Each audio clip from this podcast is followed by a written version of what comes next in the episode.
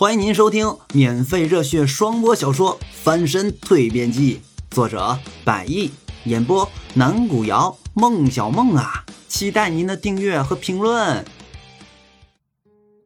第三回，初来驾到上。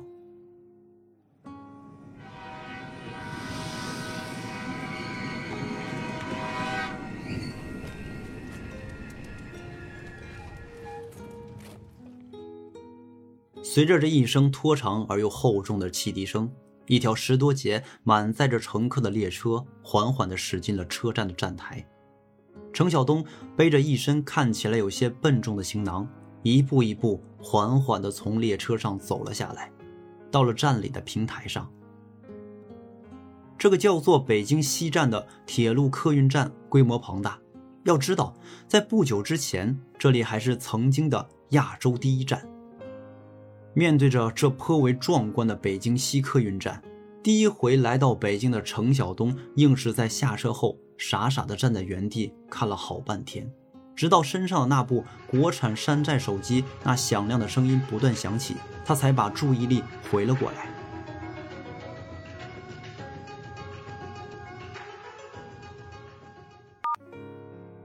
东宝，你到北京了没？打来电话的是程晓东的父亲程淼。哦，我到了，刚到的。程晓东站在站台的某处，一边扶着身边的行囊背包，一边听着电话讲道。从他脸上所表现出来的样子，就可以看出，他对于能够来到北京这么一个大都市，显得相当的兴奋。哦，那就好，好好照顾自己，好好的学习技能。哦，对了，要是有什么不顺的呀，你随时打电话给我和你娘。实在不行啊，就回来。嗯，我知道了。放下电话，程晓东看着这高耸的车站候车厅，刚刚到京时候的兴奋劲儿，霎时间变得有些消退。为了来北京这座城市闯荡，在之前他是做了家里人。特别是自己父母许久的思想工作，甚至连自己当家人面从不撒谎的好品德也被破坏了。如此煞费苦心想要来这里，一方面是程晓东自己觉得自小从没出过家门，想见见外面的世界；另一方面也是因为这现在自己弟弟程旭已经考入了大学，他程晓东自身上的压力也就减轻了不少。拖着一身的行囊背包，也许是这身行李太重，也或许是因为经过一段时间的旅途劳顿，程晓东费了好些气力，才缓缓地从车站平台走出站外。一出站，位于西站北广场上来来回回流动的人群，就又一次让程晓东开了眼界。这大城市，就是不一样啊，人都那么多。程晓东一边继续有些艰难地走在路上，一边看着来来回回与他擦肩而过的周围人，感叹道：“对于在此前二十多年一直闷在家乡小城镇的他来说，这样人满为患的场景，在他的印象当中确实不多见，也难怪他会如此的感叹一番了。”想到时间已经是傍晚，程晓东摸了摸肚皮。然后在一家餐厅店员的招呼吆喝下，拖着行李走了进去。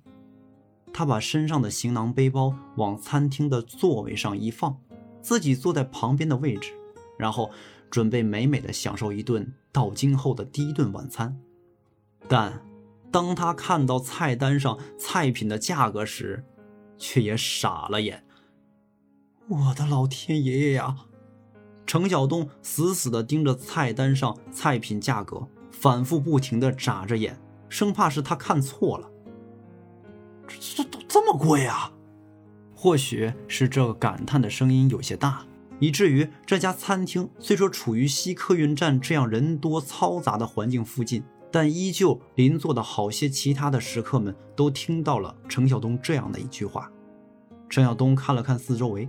只见其他人们都没有说什么话，只是用一种颇为异样的目光盯向他这边。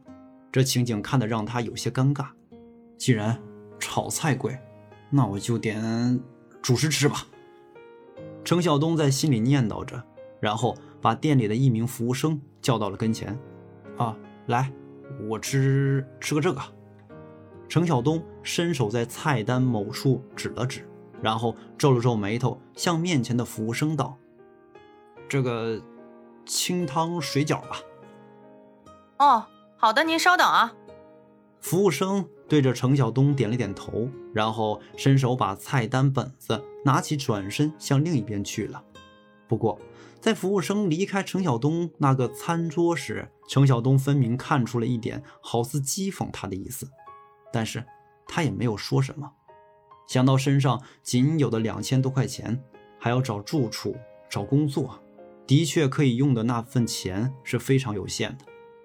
想到这里，程晓东心里忽然隐隐有一种担心的感觉，担心他无法顺利的找到一个工作。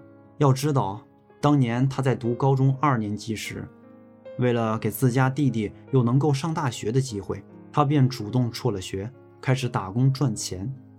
虽然从那时起到北京之前有几年滚爬打磨的经历，但是都是在自家家乡附近，而且更要命的是。那几年，他做过许多工作，但都是卖命的各种粗活至于自己擅长什么，有什么特长，他是一个都没有。八号桌，您的清汤水饺。正担心着在北京往后的日子，服务生的一句话打断了程晓东的思路。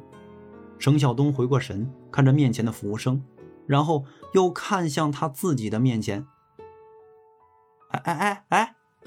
服务生正要转身离开，程晓东一下子叫住了他：“这是我叫的清汤水饺啊。”“是啊。”“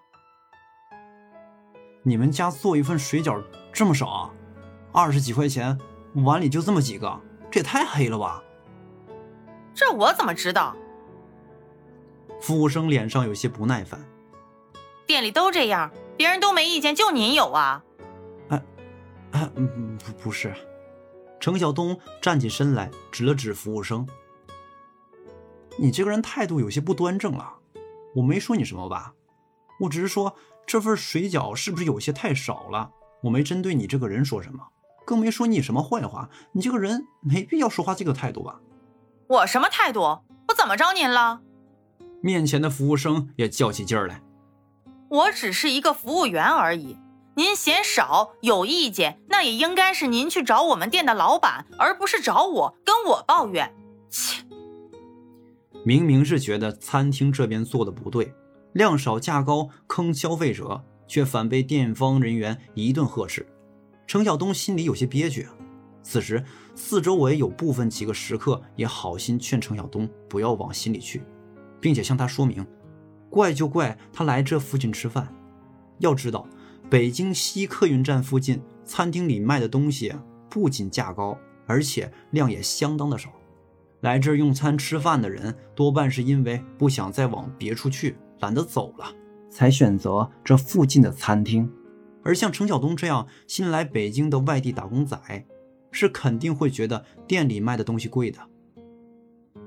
程晓东一边听周围的人说，一边顺着周围人手指的方向看向店外。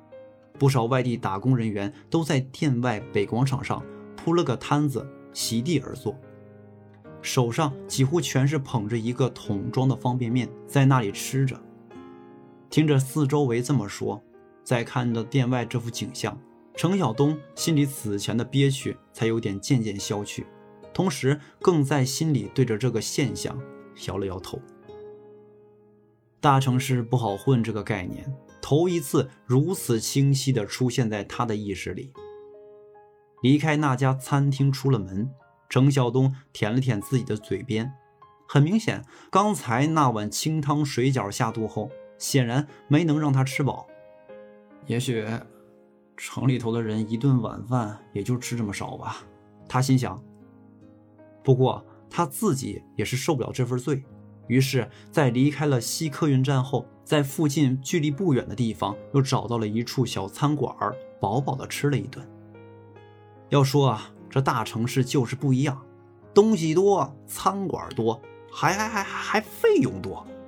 在吃完账单一出的时候，程晓东又怔住了，账单上很清晰的写着，他这一顿饭一共是。二百五十元整。